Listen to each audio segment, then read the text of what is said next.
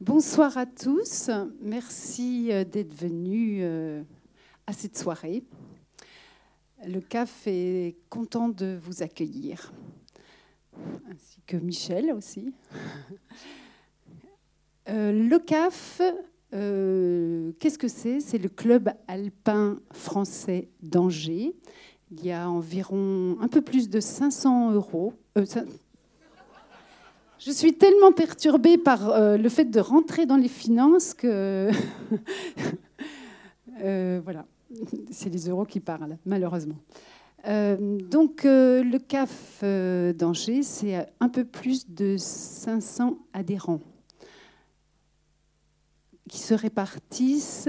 Il y a des grimpeurs, donc de l'escalade, sur surface intérieur et également en extérieur.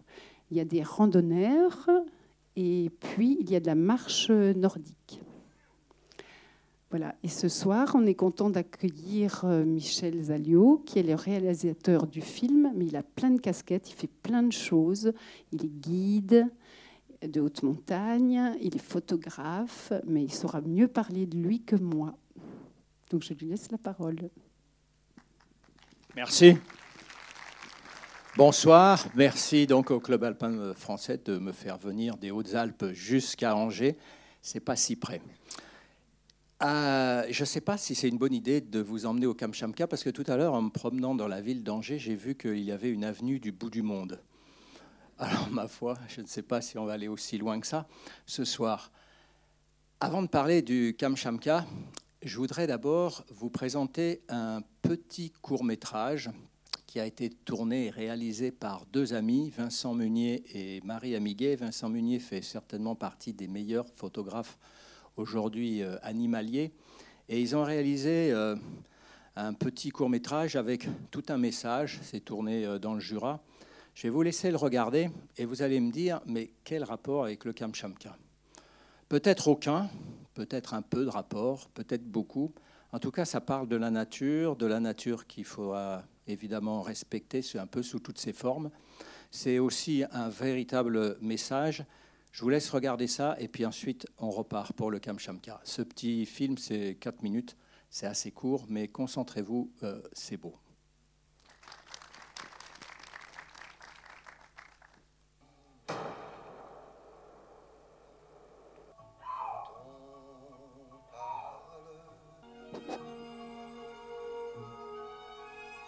Merci à Vincent Munier et Marie Amiguet, que je connais bien. Marie est de Gap, qui nous permettent de regarder ce film. C'est un véritable message. Vous pouvez le retrouver euh, sur Internet. Hein. c'est Le silence des bêtes. Vincent Munier, c'est libre d'accès.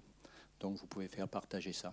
Et je crois que ben voilà, ça peut arriver dans le Jura, dans les Pyrénées, ailleurs, partout dans le monde. Au Kamchamka, bien sûr. On va partir donc pour le Kamchamka. Alors, euh, je sais qu'ici, certainement, vous êtes suffisamment curieux pour aller, voir l'Atlas et savoir où est le Kamchamka, mais un petit rappel fait pas trop de mal souvent. Euh, le Kamchamka, c'est totalement à l'est de la Russie. C'est une péninsule euh, au nord du Japon, à côté du détroit de Bering, en face de l'Alaska. C'est euh, une péninsule grande comme la moitié de la France, peuplée de 300 000 habitants. Euh, donc ça vous donne une idée de la nature qu'on peut rencontrer là-bas. C'est surtout un des endroits au monde où il y a le plus de volcans actifs, en éruption euh, pratiquement permanente. Et pourquoi être allé là-bas? Et c'est vrai qu'on se demande. Moi, ça fait longtemps que je regarde les cartes de géographie. J'étais pas très bon à l'école, mais en tout cas, j'aimais bien regarder les cartes. Et euh, je m'étais aperçu que ben, là-bas, euh, il y avait ces volcans dont certains dépassent 4000 mètres, 4008 même.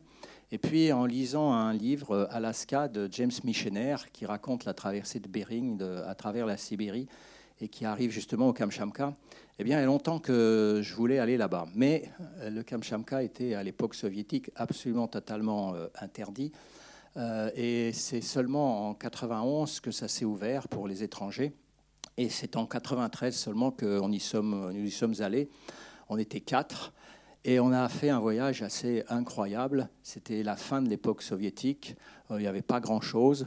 On avait donc acheté patates et saumon et vodka, évidemment. Et puis on a voyagé là-bas pendant à peu près cinq semaines pour un voyage qui reste vraiment gravé dans les mémoires.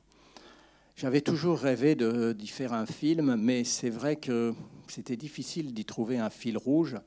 Et c'est en tant que guide, puisque j'y suis retourné assez souvent, assez régulièrement pour faire du ski de randonnée sur les volcans.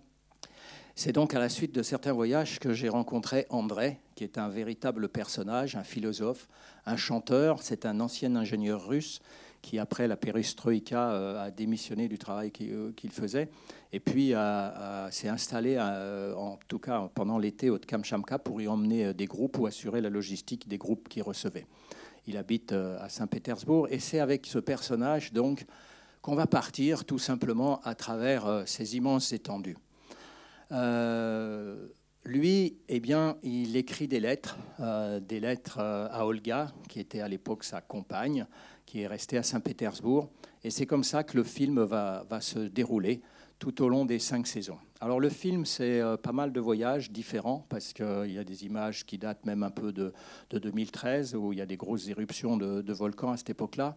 Et puis c'est un voyage qui s'est étalé euh, pratiquement pendant un an avec euh, avril, mai, juillet, août, septembre.